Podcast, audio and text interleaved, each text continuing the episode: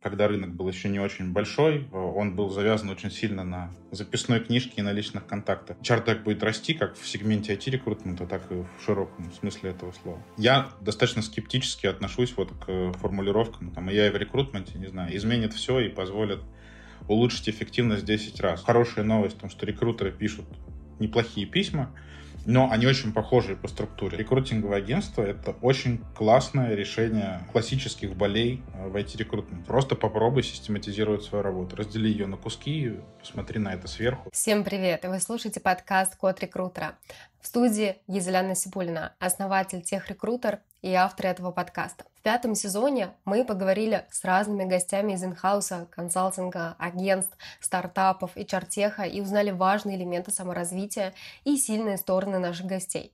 Отмечу, что многие топили за дисциплину, за спланированный отдых в своем календаре, за постоянное самообучение и человеческий подход – скажу честно, очень разделяю. 25 сентября у нас стартует поток обучения на курсе «Продвинутый сорсинг 3.0». Успевайте присоединиться к нашим практическим хакатонам и ускорьте закрытие своих вакансий, как уже сделали более 500 наших выпускников. И сегодня вы слушаете заключительный выпуск пятого сезона, и у нас в гостях Алексей Исаев, партнер GMS, это IT-рекрутинговое агентство, и GetMatch, это персональный бот с IT-вакансиями. И поговорим про прикладные вопросы о коммуникациях, письмах с кандидатами и, конечно же, про любимый HR-тех. Погнали! Алексей, привет! Привет-привет! Очень рада тебя видеть а, в нашем подкасте. Мы сегодня а, затронем разные темы. Уверена, что будет а, полезно как и руководителям, основателям, партнерам разных компаний, так и HR, рекрутерам. Ну и, собственно, для того, чтобы начать, я бы хотела узнать, как вам пришла идея создать GetMatch в свое время. Слушай, с большой радостью расскажу и тоже надеюсь, что вашим слушателям наш сегодняшний диалог будет очень полезен. А, ну, на самом деле, наверное, стоит, э, помимо того, что ты рассказала, вкратце а, про наш бэкграунд. А, мы в 2011 году основали рекрутинговое агентство, одно из первых, сфокусировавшихся именно на IT-рекрутменте. Потом мы достаточно быстро поняли, что IT-рекрутмент — это вещь веселая, сложнее, чем рекрутмент в других сегментах, и очень сильно завязан на публичных данных о людях, ну и на количестве кандидатов. Поэтому тогда появилась идея Amazing Hiring, а, и вот буквально сразу на втором году создания агентства мы начали делать продукт. И вот, соответственно, 8 лет мы как две партнерские компании существовали, делали агентский бизнес, делали бизнес Amazing Hiring. Amazing Hiring на тот момент э, достаточно круто и сильно вырос. Более 50% продаж было не в России. вот что мы понимали, что плюс агентства — это его человеческая сторона. Э, в том, что есть э, консультанты, есть рекрутеры, которые могут э, и чувствовать более заказчиков, и чувствовать более рекрутеров, и, ну, на самом деле, сильно влиять на этот процесс, который все-таки частично зависит от э, самого выстроенного процесса, но достаточно сильно зависит и от человека. Про это, я думаю, тоже мы достаточно много будем разговаривать. И это его сильная сторона. А, но его большой минус в том, что обычно это дорого. Ну, то есть сложно масштабировать дорогостоящую э, услугу, если мы говорим про продукт, которым мож, могут пользоваться все компании, все рекрутеры и вообще закрывать этой, этой потребности все наймы. С другой стороны, у нас был опыт Amazing Hiring. То есть мы понимали, что многие процессы в рекрутменте, коммуникацию э, с кандидатами, например, э, массовые рассылки, которые часто пишет рекрутер, можно каким-то образом автоматизировать. Это вот была база, в которой мы жили примерно 8 лет обдумывая то, что есть свои плюсы и минусы, и вот пытались придумать, куда все это можно направить. С одной стороны. С другой стороны, я был в Штатах, уже не помню, какой год был, но это была очень интересная поездка, там был где-то месяц был в долине, э, ездил по крупным бигтехам. Facebook, Google, Amazon и так далее. Но идея была в том, что я много встречался с программистами, э, в первую очередь, которые из России переехали, и проводил с ними вот похожие интервью. А зачем вы переехали? Э, как вы ищете сейчас работу в Штатах?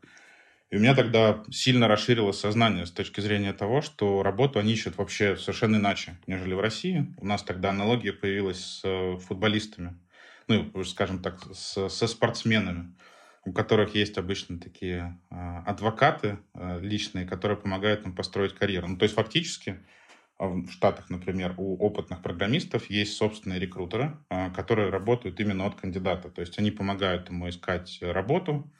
Например, он приходит к ним и говорит, друг, я хочу устроиться, не знаю, в топ-5 бигтехов, зарплата 200 тысяч долларов, вот, пожалуйста, сделай мне это. И рекрутеры в Штатах работают от кандидатов. Это был первый инсайт.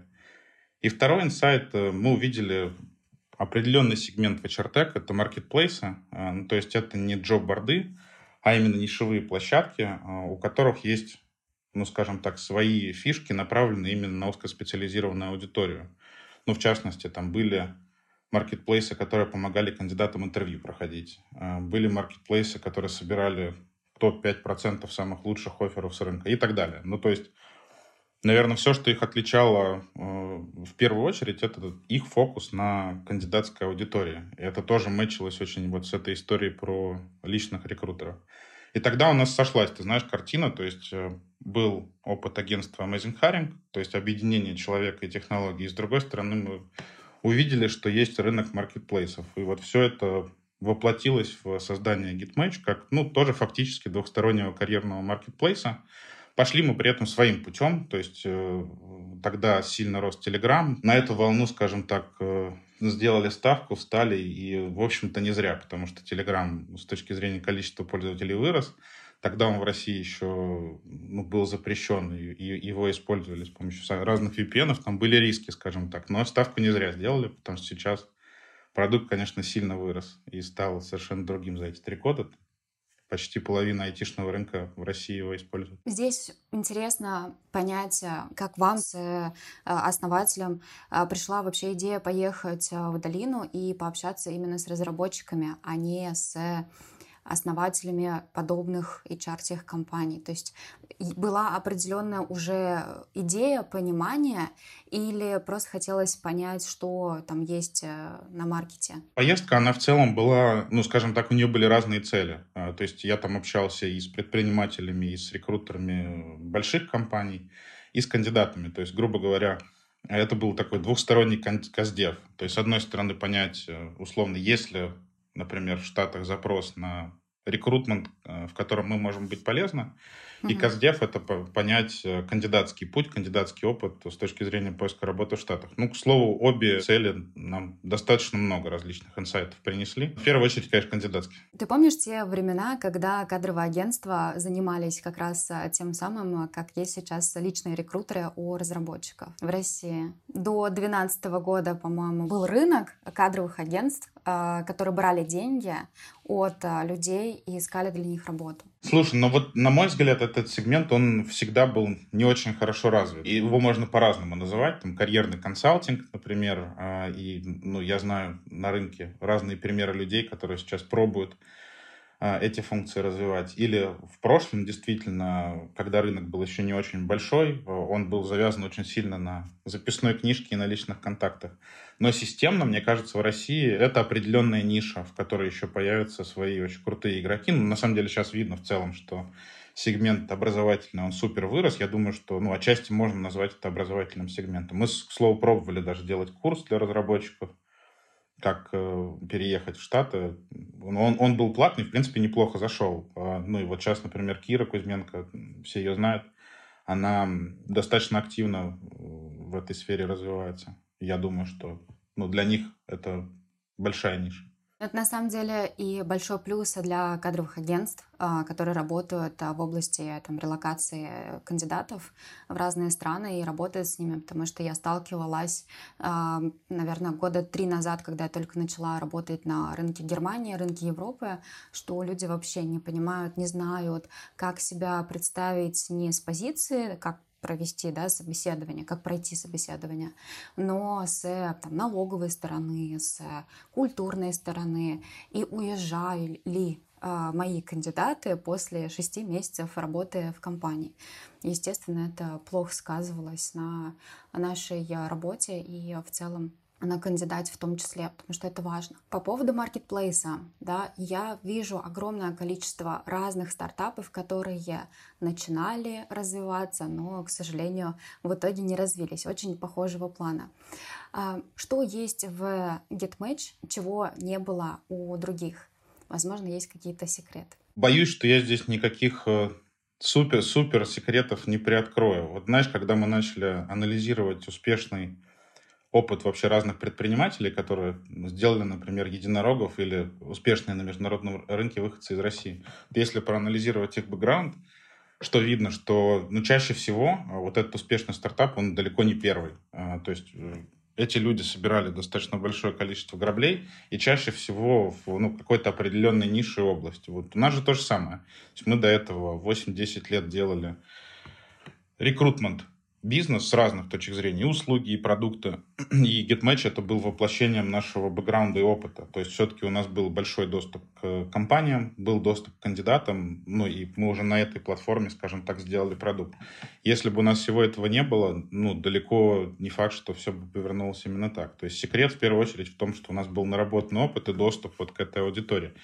В маркетплейсах же в любых в любой области главная проблема это всегда курица и яйцо, то есть где достать контент, ну, в нашем случае, где достать вакансии, в случае э, обратный, где достать кандидатов, чтобы на эти вакансии появились претенденты. И вот постоянная борьба за ресурсы с двух сторон, когда у тебя есть к ним доступ, это немного проще. Хотя, безусловно, там, наверное, зависит от э, многих-многих факторов.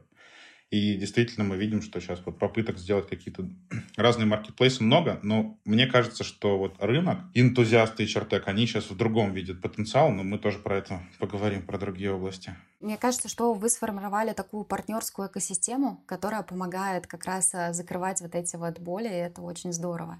И Amazing Hiring, и GetMatch, GMS э, друг другу помогают, и они являются конкурентами в этом плане, хотя, возможно, где-то и есть. Про HR-тех э, я знаю, что ты очень глубоко погружен в эту тему. Какие вообще твои прогнозы возможные HR-теха на российском рынке? Какие, возможные ты видишь ограничения на нашем рынке? Такая интересная тема, про нее можно ну, с разных точек зрения, скажем так, э, рассуждать. То есть, есть есть точка зрения занудная. То есть можно посмотреть на цифры. Есть такой ежегодный чартек-отчет, достаточно интересный. Что видно на базовом уровне? Что в 2022 году количество сделок снизилось примерно в полтора раза в чартеке э, с точки зрения инвестиций. Э, в деньгах снизилось на 25%, если не ошибаюсь. При этом в 2021 году снизилась в деньгах э, примерно в 4 раза. То есть, э, в принципе, за последние несколько лет крупных сделок в HR было не очень много, а, если смотреть именно на российский рынок. А, с другой стороны, можно посмотреть как бы на то, что вообще с российским рынком происходит, опуская как бы всю ситуацию и там изменения последних трех лет. Какие тренды мы видим? То есть, во-первых, не прекращающаяся война за таланты, такая супер избитая штука, но она есть. Потому что, ну, например, в IT рынке, я думаю, ты отлично это знаешь. Многие синеры уехали, в России спрос на опытных специалистов, которых ну, стало меньше. Соответственно, может быть, спрос и потребность не выросла, но вот а спрос и предложение кажется сейчас в еще более худшем а, соотношении, чем было, например, 3-4 года назад. То есть спрос на опытных, на самых опытных людей, он достаточно большой. Второе, а, ну, конечно, на фоне ситуации есть э, две вещи. Это сокращение затрат у разного сегмента бизнеса и импортозамещение, потому что часть HR-теков э, больших поуходило. Тоже это не секрет. И система для автоматизации, система для поиска, система для организации, HR а, и адаптационных процессов. В общем, много кто поуходил. Появился отдельный рынок и сегмент. И третье, наверное, важно, это, конечно, GPT. Все, что касается вокруг э, машинного обучения AI. То есть появление новых дополнительных технологий, которые можно использовать в рекрутменте. Вот, короче, если посмотреть на рынок, вот мы видим, продолжающая война за таланты, оптимизация расходов э, и импортозамещение. И третье – это вот определенный тренд э, сегмента VI. Соответственно, кажется, что это накладывает след на то, в какие сейчас сегменты идут HR-тек бизнеса. А, ну вот еще одну вещь я забыл э, упомянуть. А, ну, она очень плотно пересекается с первой и со второй. Это очень большой фокус на удержание опытных сотрудников. Опять же, это связано и с тем, что ну, это в IT очень распространено, люди уезжают. В целом сейчас, скажем так, срок работы программиста, например, в компании, он уменьшается, люди чаще меняют работу, поэтому э, компании сильно настроены на то, чтобы удерживать лучших специалистов. Ну и в этом контексте вот что мы видим, что HR-тек, ну, во-первых, идет, э, ну, если мы про IT-рекрутинг говорим, по-прежнему в то, чтобы придумывать, перепридумывать, находить новые способы поиска и привлечения кандидатов. А у вас там был Женя Селиванов, который делает рефни, то есть вот определенный сегмент э, с рекомендательными системами, которые, ну, в целом выглядит достаточно перспективно. А, есть э, сегмент поиска пассивных кандидатов, э, сегмент поиска активных. Ну, в общем, этот сегмент живой. А, опять же, появляется новый marketplace. Есть часть рынка, которая как раз идет в автоматизацию AI, то есть пробует брать определенные куски от рекрутмента, например, коммуникацию, ее автоматизировать с помощью GPT, поиск кандидатов тот же самый автоматизировать с помощью GPT. Ну, то есть, в целом кажется, что, э, ну, если вот убрать занудную часть, кажется, что сейчас очень хорошая ситуация на, на рынке российского HR потому что много предпосылок, ну, то есть, а, обычно все-таки бывает, что, ну, есть какой-то определенный рыночный тренд.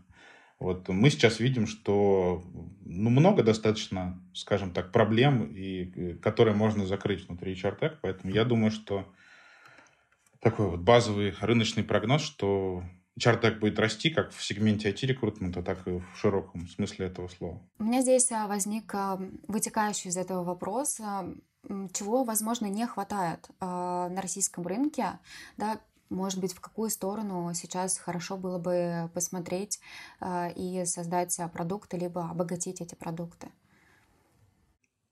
Да, это хороший вопрос при том, что мы достаточно системно мониторим то, что происходит и в, на европейском рынке с точки зрения чартек, и на штатовском. Но вот что мы там видим, что, ну, опять же, важно понимать, что наш угол зрения, он во многом про IT-рекрутмент. То есть, например, HR, ну, такой классический HR и чартек мы меньше мониторим, хотя там тоже какие-то сигналы есть. Ну, то есть исторически, например, в HR большой сегмент это вот это реферальный, поскольку, ну, до сих пор э, и в России, и в Штатах, ну, в хороших компаниях, там, ну, 20-25%, а где-то и 50% закрывается с помощью внутренних рекомендаций, соответственно, вот система для автоматизации этих внутренних рекомендаций. Вот в России, кажется, этот э, сегмент вообще не развит. То есть есть вот история с тем, чтобы найти с рынка и привлечь его в компанию, но вот именно внутренняя э, автоматизация ее нет. И все компании как бы все это изобретают с нуля. Вот мне кажется, там, возможно, есть а, какой-то дополнительный сегмент из того, чего нет. А с точки зрения именно IT-рекрутмента, вот мы видим, что все сейчас пытаются пере, переизобрести формат вот двух вещей. Это то, как э, системно привлекать кандидатов, которые ищут работу. Мы видим, что классические, например, агрегаторы, они ну, стараются улучшать свою бизнес-модель. То есть это не просто поисковик по людям, а поисковик, например, помогает тебе еще более круто находить именно кандидатов, которые ищут работу. Так вот, если на базовом уровне, не погружаясь в детали. А есть э, компании, которые идут в автоматизацию коммуникации. То есть, э, например, это не просто система, которая позволяет тебе, не знаю, делать рассылки через почту, но и система, которая тебе сама напишет письмо через GPT, сама э, сделает какую-то базовую коммуникацию, ну и, и дальше э, передаст тебе кандидата уже на уровне теплый подогретый кандидат. В общем, есть такой определенный тренд э, с перехода вот совсем холодный кандидат в его теплую сторону.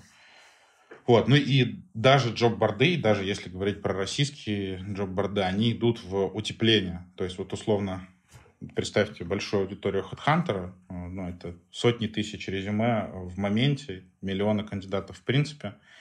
И ведь они же находятся в разных состояниях. То есть есть человек, который супер активно хочет найти работу, наверное, идеальный кандидат для компаний, которые хотят быстро вывести человека.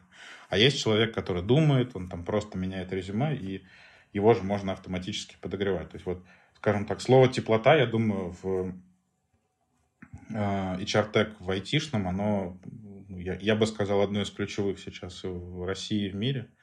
И вот копают сейчас все в эту сторону. Ты знаешь, я очень много и долго думаю, наверное, каждый день а, вокруг а, систем различных нейросетей, продуктов и так далее. И все время и в диалогах, и сейчас у нас эта мысль тоже проскальзывает, а, что да, автоматизировать можно, но важно не исключать вот этого человеческого фактора и коммуникацию. То есть ее кажется, что сейчас можно как-то каким-то образом близко оцифровать в том плане, что даже если возвращаться к реферальной системе. А, реферальная система — это же поощрение, получается, человека, который очень лоялен к компании и имеет э, большой социальный капитал. Это же очень мощно, очень круто. Да, не все умеют этот социальный капитал выстраивать, но это занимает огромное количество времени. И кажется, что вот развитие HR-теха в сторону а, нейронок в том числе будет иметь а, значение а, социального капитала. Посмотрим, в какой степени. Однозначно. Я, честно говоря, э, не знаю, возможно, слишком олдскульный э, человек в нашей профессии, но я достаточно скептически отношусь вот к формулировкам, там, я и в рекрутменте, не знаю, изменит все и позволит улучшить эффективность в 10 раз, а, потому что есть базовая часть нашей работы, скажем так, простая, которая состоит из каких-то повторяющихся действий. А, вот очевидно, что их можно автоматизировать, и будут появляться способы делать это более системно и автоматически. Но вот эта экспертная часть в рекрутменте, на мой взгляд, за ней как бы будущее и сила. То есть вот то, с чего мы начинали, про вот этих вот опытных экспертов-рекрутеров, мне кажется, что, ну, в принципе, опытный рекрутер, он должен ну, быть таким амбассадором, экспертом своей профессии. То есть, когда к нему приходит кандидат, он должен внимательно слушать и, и очень доверять этому человеку. Поэтому ну, вряд ли вот эту часть можно заменить, в принципе, какой-то машиной, какими-то нейросетями. И тут же, безусловно, завязано все очень сильно на человеческих отношениях. Наверное, GPT может подсказать кандидату, какое налогообложение в Германии, но помочь ему принять правильное решение, задать ему правильный вопрос вряд ли сможет. Поэтому здесь, безусловно, будет микс. Какие-то джуниор части будут заменяться. И, и опять же, здесь ну, на мой взгляд, предстоит такой достаточно большой путь, потому что я вот вспоминаю эту, ну, помимо этого я в Штатах был на конференциях, на рекрутинговых, и там очень много про это говорили. То есть тогда вот еще 5-6 лет назад про то, что вот AI, э, автоматизация рекрутмента, вот э, Amazon рассказывал про свои разные способы автоматической коммуникации с кандидатами. Но там вывод всегда был такой, что мы не сильно выиграли в эффективности, поэтому есть очевидная часть, которую мы автоматизируем, а есть э, остальной процесс, в котором в любом случае будет задействован человек. Тем более в IT-рекрутменте. Ну, то есть, опять же, у нас есть пример э, массового подбора, где автоматизация работает на высшем уровне, сервисы, которые звонят автоматически кандидатам, автоматизируют целый колл-центр. Это все рабочая схема, вполне себе. Мне как-то звонили с предложением э, поработать в колл-центре, причем звонил робот, и на полном серьезе я подумала, что это человек. Да-да-да, именно, знаешь, как мне кажется, на это можно посмотреть с точки зрения воронки. То есть, когда у тебя весь, э, не знаю, рынок, например, GoLang разработчиков это 10 тысяч кандидатов, э, это очень мало. Ну, то есть у тебя эта звонилка может позвонить, например, э, не знаю, 5 тысячам кандидатам в неделю. И конверсия у тебя там будет 1%. То есть ты за две недели выжжешь себе весь рынок.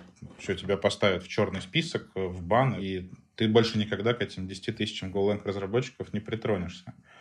Поэтому здесь, конечно же, к ним нужен такой очень комплексный индивидуальный подход, чтобы где можно это делала машина, а, а в нужный момент включался эксперт, который сказал бы, что я главный эксперт в Golang профессии, помогу вам выбрать лучшую компанию, лучшую карьеру. А когда рынок у тебя это миллионы кандидатов, то, конечно, это рабочая схема вполне. Ты знаешь, мы вот говорим про массовый подбор, да, и про IT-рекрутмент отдельно выделяем. То, что я вижу, определенная тенденция IT-рекрутмент — это то, что идет впереди, и потом после через несколько там, лет, возможно, десятка лет, а, переходит в, во все остальные HR-процессы, а, массовый подбор и так далее. Поэтому я думаю, что то, что сейчас создается в IT-рекрутменте, да, в том числе и нейросети, а, все вот эти вот анализы человека, насколько он сейчас активно ищет на основе его отправленных сообщений, откликов и так далее, то, что сейчас тоже делают разные платформы, э, создавая персонализированное сообщение будет в том числе и актуально в других областях, но не прямо сейчас. Не так, как актуально это в IT-рекрутменте. Слушай, да, я и соглашусь, и э, немного дополню, что на самом деле рынок очень неоднородный. То есть, э, если в целом на HR посмотреть, например, то рекрутмент там ну, всегда местах на пятых, на седьмых. То есть, э, с точки зрения объема инвестиций и скажем так, количество продуктов, они в первую очередь бьют там в адаптацию, в э, внутренний HR, в CMB, например, то есть какие-то внутрикомпанейские процессы. А, с одной стороны. С другой стороны, ну вот, на мой взгляд, есть внутри рекрутмента уже э, профессии, где, ну вот опять же, этот массовый подбор условных там селзов, а, я думаю, что там, э, ну, в некоторых местах все гораздо круче развито. И вот я неоднократно слышал истории, знаешь, вот рекрутеров из массового подбора, из, например, таких международных компаний, где вот сам по себе сложный рекрутмент. То есть вот я сейчас говорю не про массовый рынок, а про мид-менеджмент, э, но не в сфере IT. И вот э, они очень, обычно эти рекрутеры очень крутые коммуникаторы. И когда э, они приходят в IT-рекрутмент, ну, им гораздо проще брать на себя вот эту часть селзовую, коммуникационную. То есть они совершенно ничего не понимают там, в этих инструментах, в сорсинге, в технологиях, где их найти – но э, у них очень классно развит скилл коммуникации, чего достаточно часто, на мой взгляд, не хватает э, опытным IT-рекрутерам. Ну, то есть это я все к чему говорю? К тому, что рынок неоднородный, то есть в IT-рекрутменте вот, очень хорошо, на мой взгляд, развита часть, связанная с поиском кандидатов.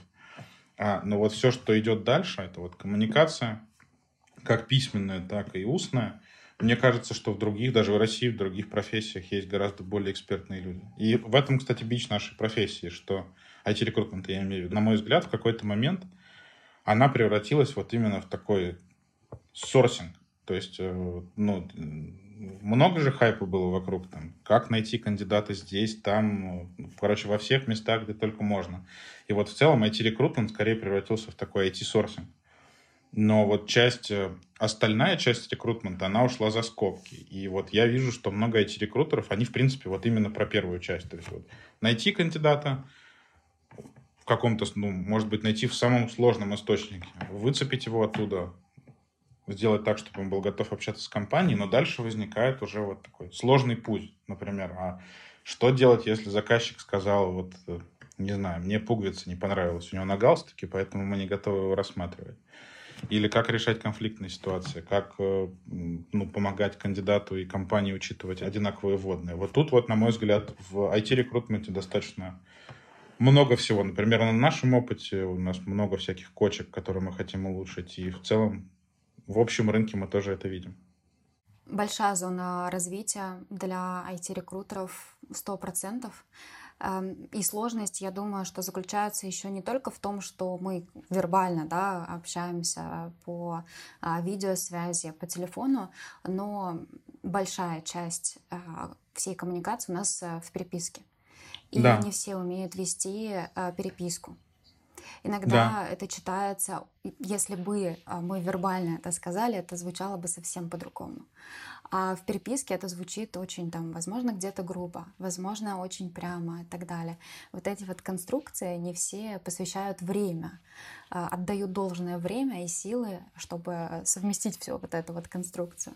Да, однозначно. Это вообще большая тема. Я вот сколько не встречал амбассадоров как бы, письменной коммуникации, как будто бы, знаешь, на рынке есть большое количество разных школ. То есть вот есть одна школа, она учит так коммуницировать, есть другая школа, она по-другому учит коммуницировать. Ну, то есть это определенный стиль, наверное, но, кажется, какие-то основы там, такие вот основы, основы, они там тоже есть, и круто их проговаривать. Говоря про коммуникацию, опять же, да, в разрезе последних э, трех лет э, и всех э, событий внешних, внутренних, которые происходят, кажется, что как раз та самая коммуникация, она очень сильно поменялась с кандидатами. Как ты ее видишь? Может быть, есть какие-то вот стороны, в которые стоит обратить внимание? Да, да, да. Я могу вот на нашем примере, при том, что мы эту Эту область достаточно глубоко исследовали с точки зрения данных и цифр. На мой взгляд, вот в коммуникации э, в IT-рекрутменте в России были э, определенный период, можно даже вот так исторически на это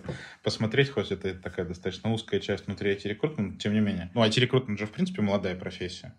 Кажется, что, не знаю, был период до условно 15 года, э, первые 20 лет такого активного IT-рекрутмента, когда ну, кажется, все, вот, все делали как умеют. Приходишь к кандидату, пробуешь как-то общаться. Ну и, в принципе, на мой взгляд, тогда спрос на IT-рекрутмент, он закрывался во многом активными кандидатами. Ну, может быть, до 2010 года спрос не был настолько большой. Ну, если мы не говорим про вот как раз узкие, узких экспертов. Ну, и тогда вот узкая экспертиза, она уходила в хантинг, в звонки по телефону и вот умение именно э, коммуницировать не письменно. Дальше потом вот появился этот период, как раз когда появлялся Amazing Hiring, это э, когда IT-рекрутмент рынок понял, что кандидатов нужно много хантить, а это значит много писать людям, которые не ищут работу. И вот тогда совместными усилиями с рынком мы много этому времени посвящали. Вот рекрутеры учились классно писать письма. И, на мой взгляд, у рынка в России наверное, не только в России сформировался определенный шаблон, то есть как э, э, нужно писать э, кандидатам, которые не ищут работу. Ну, то есть это такая вот достаточно понятная конструкция, там, Василий, привет, я там оттуда-то из такой-то компании, вот наше преимущество, давай, поехали, давай пообщаемся.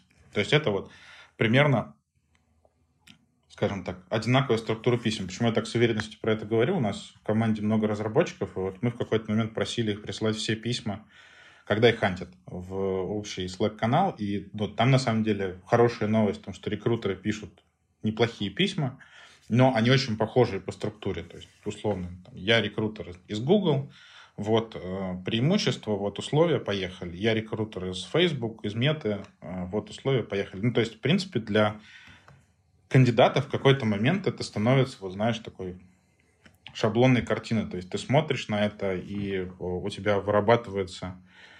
А, ну, то есть ты начинаешь просто пропускать эту информацию, уже внимательно не читать. И можешь заинтересоваться только в случае, если к тебе придет правильная компания, а, а это значит, что у рекрутера ну, нет рычага влиять. То есть либо ты работаешь в этой правильной компании, либо не работаешь. А, либо если ты начинаешь выделяться из рынка. Вот я такую долгую предысторию именно к этому. И вот в чем выделение, на мой взгляд, может быть. То есть первое а, — это персонализация. Это такая супер заезженная тема, и на нее можно по-разному смотреть. Но вот, на мой взгляд, а, при умении правильно донести человеку, что ты потратил на него время, и выходишь действительно к нему, есть очень высокая вероятность того, что он будет готов с тобой пообщаться. Э, это очень похоже на Executive Search. Ну, то есть вот в чем э, отличие Executive Search? Они умеют выходить на кандидатов, поскольку рынок супер узкий, э, с конверсией там 100%. Ну, то есть, грубо говоря, если они ищут, не знаю, head of R&D из не знаю, e-commerce, который работал с логистикой, их там 10 человек на рынке, условно, я сейчас утрирую, они вот со всеми 10 пообщаются и вот одного устроят на работу но идея в том, что очень правильно, с правильным посылом умеет зайти к целевым кандидатам. Вот я думаю, что первая часть коммуникации успех в том, что если даже на относительно массовом рекрутменте, если ты супер круто понимаешь позицию, не знаю, у тебя есть заказчик или ты работаешь в хорошем стартапе, вот ты прям понимаешь, что, не знаю, нам подходят люди из э, таких же стартапов, из наших конкурентов, а, которые там не скачут, не меняют работы, и вот если ты к нему приходишь таким индивидуальным посылом, то с большой вероятностью он будет готов с тобой пообщаться. Опять же, если ты понимаешь примерные мотиваторы человека, который работает в этой компании, и зачем ему переходить к вам. То есть это такой очень умный, э, экспертный подход. И второй, вот он может работать не только уже у экспертов, у джунов, у метлов. На мой взгляд, сейчас работает короткая коммуникация. То есть вот я, например, обращаю на себе, ну, за собой внимание, что мне, в принципе, сейчас сложно читать длинные тексты. Вот э, даже если мне пишут коллеги, э, вот какой-то большой абзац, мне сложно настроиться, чтобы его прочитать вот именно за один раз и плотно. Но это, в принципе, проблема нашего времени. Это короткий контент, и там, видео, и книжки. Вот сейчас во все, я во всех сферах это слышу, что скоро будут книжки на 15 страниц, э, фильмы на 10 минут и так далее.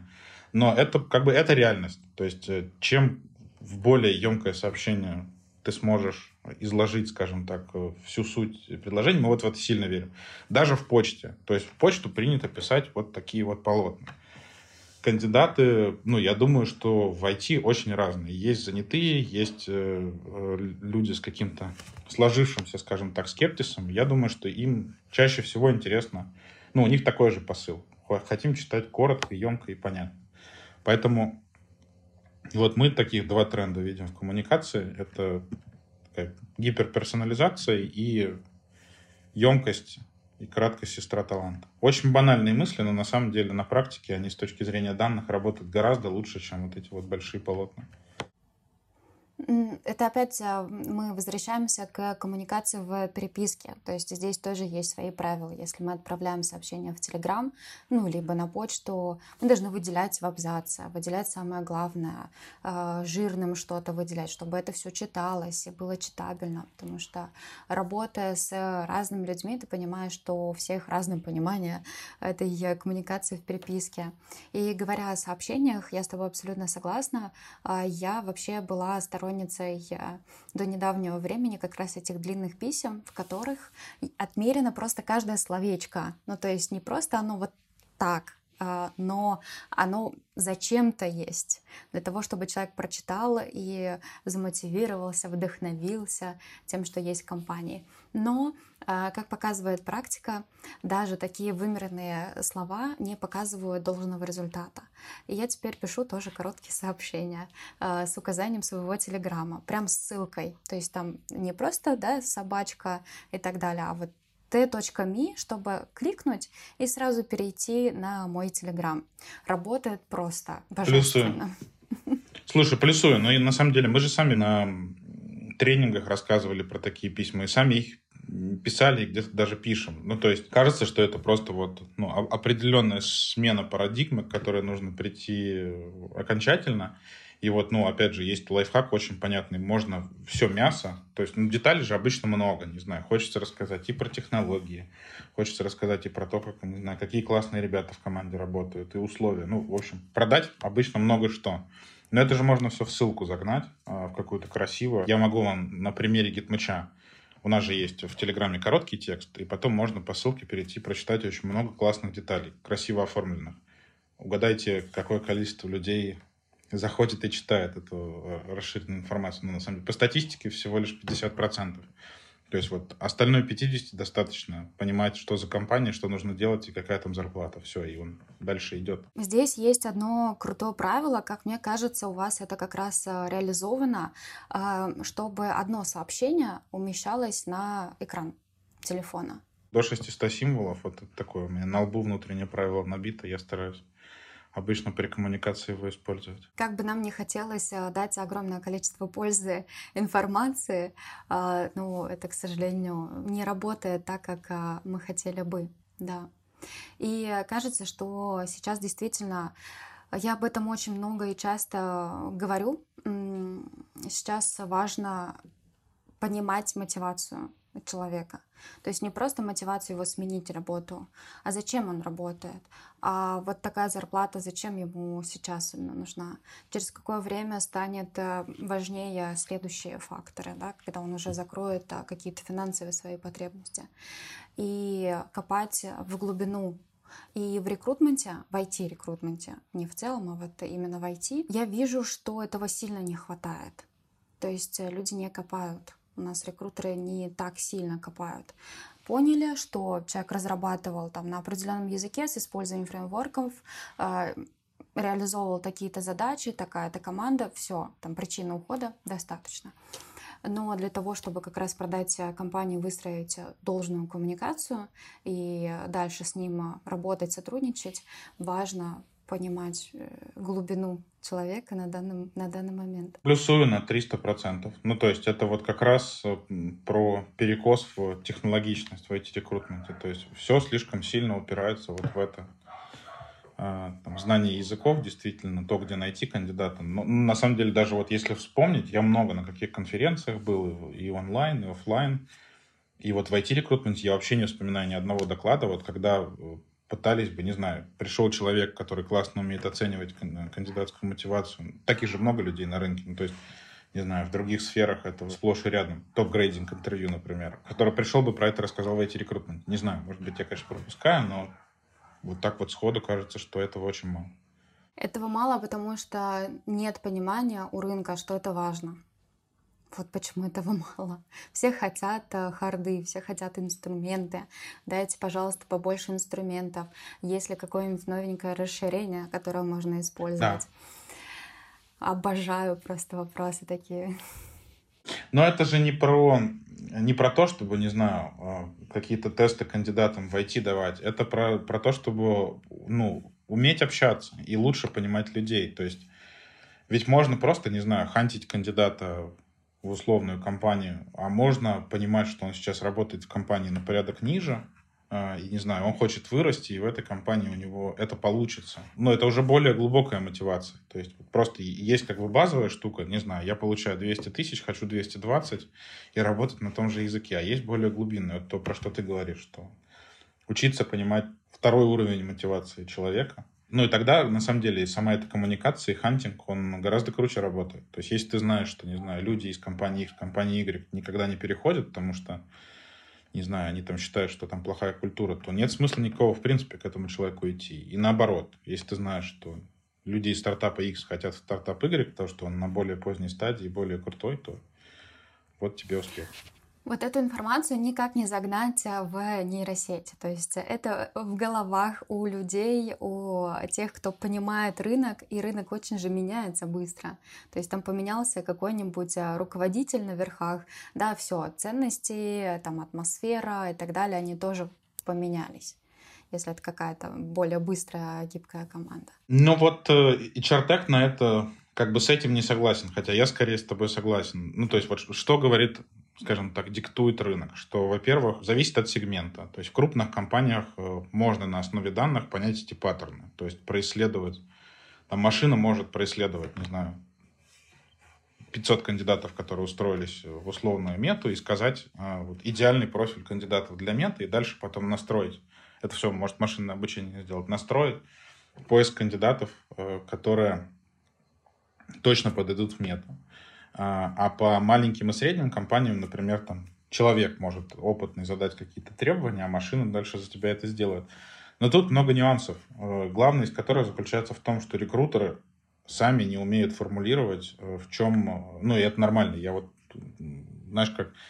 Очень часто встречаю людей в профессии, которые считают, что рекрутмент ну, тут, э, у меня даже пару таких знакомых есть. У них девиз «рекрутмент из юлаки». То есть, типа, что рекрутмент — это чисто удача. То есть, ты, не знаю, нашел хорошего кандидата, он устроился. Не нашел, не устроился. И весь успех профессии, типа, ты им не управляешь. А ты просто вот... Это твоя удача. А, и вот это я к чему? К тому, что рекрутеры часто сами не могут сформулировать, а, не знаю, что сделать для того, чтобы закрыть вакансию. Вот я ищу в компанию, вот кто туда подходит, вот как я делаю этот поиск. Они не умеют формулировать вот эти критерии. Поэтому это все достаточно такая комплексная штука. Опять же, что-то можно автоматизировать, а что-то нельзя. В общем, я к тому, что если даже рекрутер не может сформулировать вот эти вот паттерны, не факт, что машина сможет. Я тебе больше скажу, если э, сам заказчик и нанимающий не может сформулировать, чего конечно, он хочет, конечно. то и рекрутер не сможет. Рекрутер, Абсолютно. конечно, может помочь э, своими вопросами сформулировать это все, но вытащить прямо полноценно все ценности и структуру, с чего нужно начать, и что важнее всего для бизнеса прямо сейчас в моменте, да, здесь э, с этим нужно работать еще и с этой стороны, к примеру. Да. Да, да, да. Я здесь единственное, что поправлюсь, я не имею в виду, что рекрутеры, не знаю, как-то не по-умному подходят. Я скорее, наоборот, имею в виду людей, успешных в профессии. Вот ты к ним подходишь, делаешь с ними каздев и спрашиваешь, как ты закрываешь 10 вакансий там, в квартал или 15 вакансий в квартал, как ты это делаешь? Он говорит, да ничего, это все просто.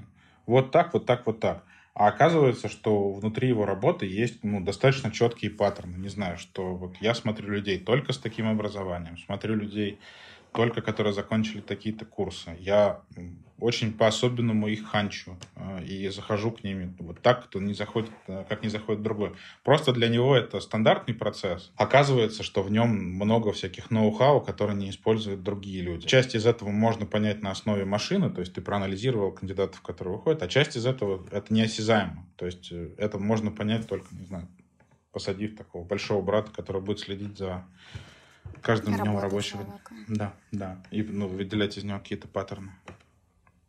Ну, опять же, это складывается из опыта и правильно заданных вопросов а, и нанимающим, и кандидатам, и руководителю, возможно. Да.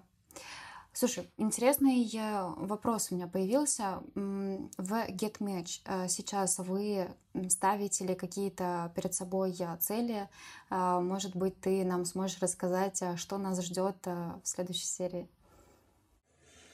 Слушай, ну я, наверное, в общем и целом скажу про нашу стратегию развития. Она очень пересекается с тем, что ты вначале сказала. То есть мы сейчас смотрим на на нас как на группу продуктов. То есть мы не ограничиваемся вот стратегией именно развития GitMesh. То есть у нас есть агентство, э, рекрутинговое агентство, внутри которого есть много различных подуслуг, там от, э, не знаю, имплантов и рекрутеров до э, исследований, очень, очень разных. То есть мы сейчас, например, очень много делаем исследований по емкости рынка в России, за рубежом. То есть вот пытаемся очень точно понять, а сколько все-таки IT-специалистов в России, в условной Грузии, Армении и так далее. И эта тема достаточно интересная для компании. А, есть GitMatch продукт, внутри которого есть разные направления. Там есть под публикации, подборки зарплат, есть Amazing Hiring, внутри которого тоже э, много новых фичей. Там появились теплые кандидаты, например. А, и вот мы понимаем, что мы хотим развивать экосистему, а не, ну, то есть мы не хотим как бы двигаться параллельно, сейчас хотим двигаться очень системно, а развивать такую all-in-one систему для найма так, чтобы в зависимости от э, потребностей компании мы могли предлагать максимально подходящее комплексное решение. То есть, но идея в том, что у каждого из продуктов есть свои вектора развития. Э, ну, то есть GitMatch — это такой четкий фокус на увеличение объема кандидатов э, и на улучшение фун- функционала с точки зрения там, удобства для кандидатов и удобства для клиентов. В Amazing Hiring это поиск, улучшение алгоритмов нахождения самых теплых кандидатов, которые ищут работу. в, ну, в агентстве у нас там тоже есть системный тред развития, э, несколько но, новых проектов, которые, про которые мы скоро рынку расскажем. Но идея, как бы ключевая идея в том, чтобы э, делать экосистему, отталкиваясь от э, потребностей компании, потому что потребности компании все-таки очень неоднородные. То есть одним нужно одно, вторым нужно другое. Нет такого, что один продукт может достаточно четко решить эту потребность. А поскольку IT-рекрутмент рынок, если по-честному, он достаточно маленький, то нужно уметь закрывать ее с разных сторон. И в этом плане, кстати, это такая тоже очень банальная мысль. Я думаю, что как бы в HR многие может, могут ее не прочувствовать, но на самом деле рекрутинговое агентство — это очень классное решение классических болей э, в IT-рекрутменте. То есть вот мы в очередной раз, э, еще раз прошли путь вот этого дополнительного каздева, то есть мы пообщались с разными компаниями, с маленькими, со средними, с крупными, поспрашивали, что у вас болит вот в IT-рекрутменте. И пришли к тому, что ну, всем нужны наймы. Никому не нужен сорсинг, никому не нужен там супер решение. Всем нужен человек, человек, стоящий от твоих дверей. Поэтому чем решение будет более простым и результатоориентированным, тем больше его ждет успех. Это, кажется, ну, там, девиз а, а, и наставление вдохновительное да, для многих а, HR-тех а, продуктов а, сейчас на рынке.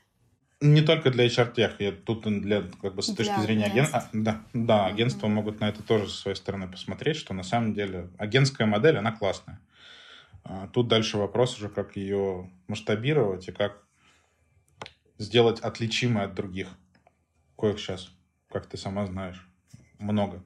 Огромное количество, да, действительно. Как э, предприниматель у меня всегда встает э, вопрос, э, как все успевать. Ты сейчас рассказываешь и, ну, и показываешь, что очень много всего в разных направлениях, в том числе там интервью и так далее, погружаешься в разные направления. Как ты вообще, во-первых, успеваешь это все делать? И как ты выстраиваешь, возможно, свой день? Может быть, у тебя какая-то своя система в календаре? Расскажи, пожалуйста, поделись со мной и с, с нашими слушателями. Я боюсь, что я вот не из тех людей, у которых есть секретные пилюли, к сожалению. Ну, то есть э, я много работаю, э, и мне, мне это нравится. Ну, то есть нет такого, что у меня есть, не знаю, какой-то секретный алгоритм, с помощью которого я успеваю все, что хочу. Вообще, много из того, что я хотел э, бы делать, к сожалению, до этого руки не доходят. Ну вот из базового я могу, из того, такого, наверное, конкретного, при заходе в профессию у меня там сложились какие-то такие пользовательские привычки, которые, наверное, на самом деле сильно устарели. Если погрузиться сейчас в тему тайм-менеджмента глубоко и посмотреть каких-то новых модных спикеров, там будет много всего нового. Но я тогда вот учился на российских тайм-менеджерах. Там кто у нас? Вот есть такой чувак Глеб Архангельский, он как бы совсем там э, типа про автоматизацию Outlook, но, э, по крайней мере, в старых его описаниях, скажем так. Но вот мне тогда вот э, его система управления календарем, вот я ее как там 10 лет назад изучил, сейчас до сих пор использую, очень, очень классно работает. Потом есть джедайские техники, как его, Иван Дорофеев. Есть такое правило пустого инбокса. Вот он очень много про это рассказывает. А, он в Касперском раньше работал программ-менеджером, и потом уже, там, по-моему, 10 лет строит вот свою карьеру, как, как помогать людям, в общем, выстраивать свой график. Вот достаточно много я его тоже книг прочитал, на тренингах его был. И вот какие-то базовые паттерны сформировал. Ну, то есть, знаешь, как у меня всегда пустой inbox, а, есть э, в почте правила настроенные, в календаре тоже есть правила и задачи, а, вот, которые мне позволяют там, ну, с точки зрения инструментов свой рабочий день выстраивать. А вот так у меня есть три активности. Это команда, а, то есть там, процентов 30 времени это one-on-one и команда образовательное мероприятие. 50 процентов это ханзон, клиентская коммуникация, то есть у меня большая команда, но я сильно ханзон. И вот э, в этом плане как бы мне это супер комфортно. Э, и это вот мой такой стиль рабочий. То есть я действительно много общаюсь с компаниями сам, э, много делаю какой-то ручной работы, что позволяет мне очень прямо чувствовать рынок. И 20% это всякие проекты и какое-то улучшение процессов. Дальше тут какого-то универсального секрета нет. Все сильно зависит. То есть, если ты менеджер, у тебя один тип советов. Если ты рекрутер, у тебя другой тип советов. Э, но как бы все сводится, так, если как бы отбросить, отбросить, э, мне кажется, все сводится к двум вещам. Это фокус и системность. Ну, то есть фокус. Э, если ты как бы делаешь много всего, у тебя в любом случае ничего получаться не будет. То есть, если хочешь результат где-то, вот сфокусируйся на этом, ты получишь там результат. Однозначно так. А, ну и второе, как бы системность, не знаю, если ты рекрутер, просто попробуй систематизировать свою работу. Раздели ее на куски, посмотри на это сверху, задай вопрос, что можно улучшить. Вот. Но это все такое банальное, не знаю. Короче, я, я не могу похвастаться тем, что я все успеваю. Наверное, будет так сказать честно все те э, люди, которых я об этом спрашиваю, при этом успевают очень много и добиваются в своих карьерах очень многого, но говорят одно и то же. Я ничего не успеваю. На мой взгляд, самое главное в этом отношение к этому. То есть вот э, можно жить в состоянии, там, типа, я не успеваю, все плохо, не знаю, у меня нет личной жизни. Это вообще как бы далеко от меня. То есть я как бы живу в суперкомфортном режиме, я успеваю жить, э, заниматься там своими личными делами, семьей, и вот мой рабочий график мне супер комфортен. Тут другой вопрос просто в том, что, знаешь, так вот видно, что, блин, вот как хочется это сейчас сделать, но до этого просто не доходят э, руки. Потому что нужно что-то иное, значит, выбросить. Как Шерлок Холмс, по-моему, да, говорил, что есть чердак, э, он тесный, когда в него как бы складываешь старые Можно вещи, то какие-то, да, да, какие-то вещи освободить. Вот очень хорошая фраза.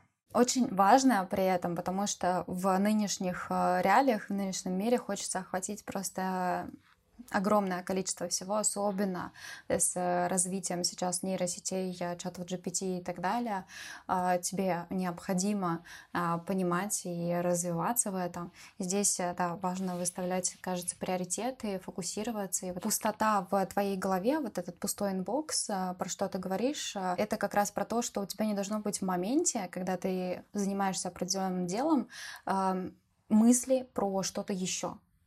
То есть все планомерно разбито, и фокус направляется вот именно на то действие, а, в котором ты сейчас а, в моменте. Да, я плюсую. Такая профессиональная медитация. В общем, уметь фокусироваться, абстрагироваться от всего. Непростая штука. Очень, очень непростая, потому что хочется быстрее все изучить, охватить, да. сделать, да. попробовать и так далее. Я сама такая очень люблю э, расфокус. Ну, как люблю, просто получается так в жизни, что иногда происходит расфокус, и приходится потом себя потихонечку возвращать обратно в тот былой режим. У меня осталось пара вопросов. Мы, потому что закрыли, кажется, твою э, суперсилу, которая у тебя есть, и как ты выстраиваешь а, в целом свой день, а, как это тебе помогает, какие принципы тебе помогают, да, потому что у нас в целом выпуски данного сезона, они приурочены к развитию, к сильной стороне, которая помогает вот добиться того, что есть сейчас важным а, является то, как ты отдыхаешь. Запланировано ли у тебя это? Есть ли какие-то определенные действия, которые тебе помогают разгрузить мозг? Слушай, тоже, наверное, из разряда непростых вопросов, как, как ты все успеваешь. Почему? Потому что ну, я вот вспоминаю сразу интервью Олега Тинькова, когда он говорит, что я человек простой, когда работаю, отдыхаю, когда отдыхаю, работаю. Вот э, ну, у меня что-то похожее. То есть я как бы с одной стороны, в принципе, у меня нет такой, знаешь, четкой грани, что я это стараюсь максимально разделить. С другой стороны, есть какие-то ритуалы, к которым я как бы привык, которые мне сильно помогают загрузиться, иногда из достаточно ну, непростых и стрессовых задач. Ну, то есть, во-первых, все равно, если у меня время отдыха, я стараюсь как бы стопер нажать и вообще про работу не думать. То есть дело не в том, что я там не мониторю, не знаю, телефоны, а просто вот у меня блокер. Не знаю, мы там можем с супругой сесть и сказать, что все, работа стоп, как бы, не знаю, на выходных мы ни слова про работу не говорим, например. Вот, а если как бы про какие-то хобби и все остальное, то, ну, по-разному. То есть у меня семья, э, стараюсь уделять много времени ей, с друзьями общаться.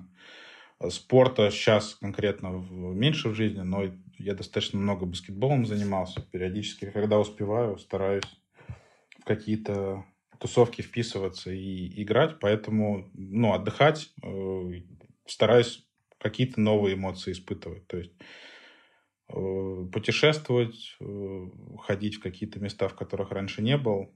Ну, то есть вот такой постоянно паттерн на поиск чего-то нового. Новые эмоции от банального. Вот мы никогда, например, не ходим по одной дороге. Если там мы много ходим, обычно там в Москве, и вот мы стараемся там все улицы переобойти, какие-то там новые места найти. И а, финальный вопрос такой, который, возможно, зарядит а, наших а, слушателей, что не все может быть а, так прекрасно, и сложности они бывают. Расскажи про свой карьерный провал. Слушай, карьерных провалов было много, было много вещей, которые как бы я, знаешь, себе так вычертил потом на, на парте, как говорится, выгравировал.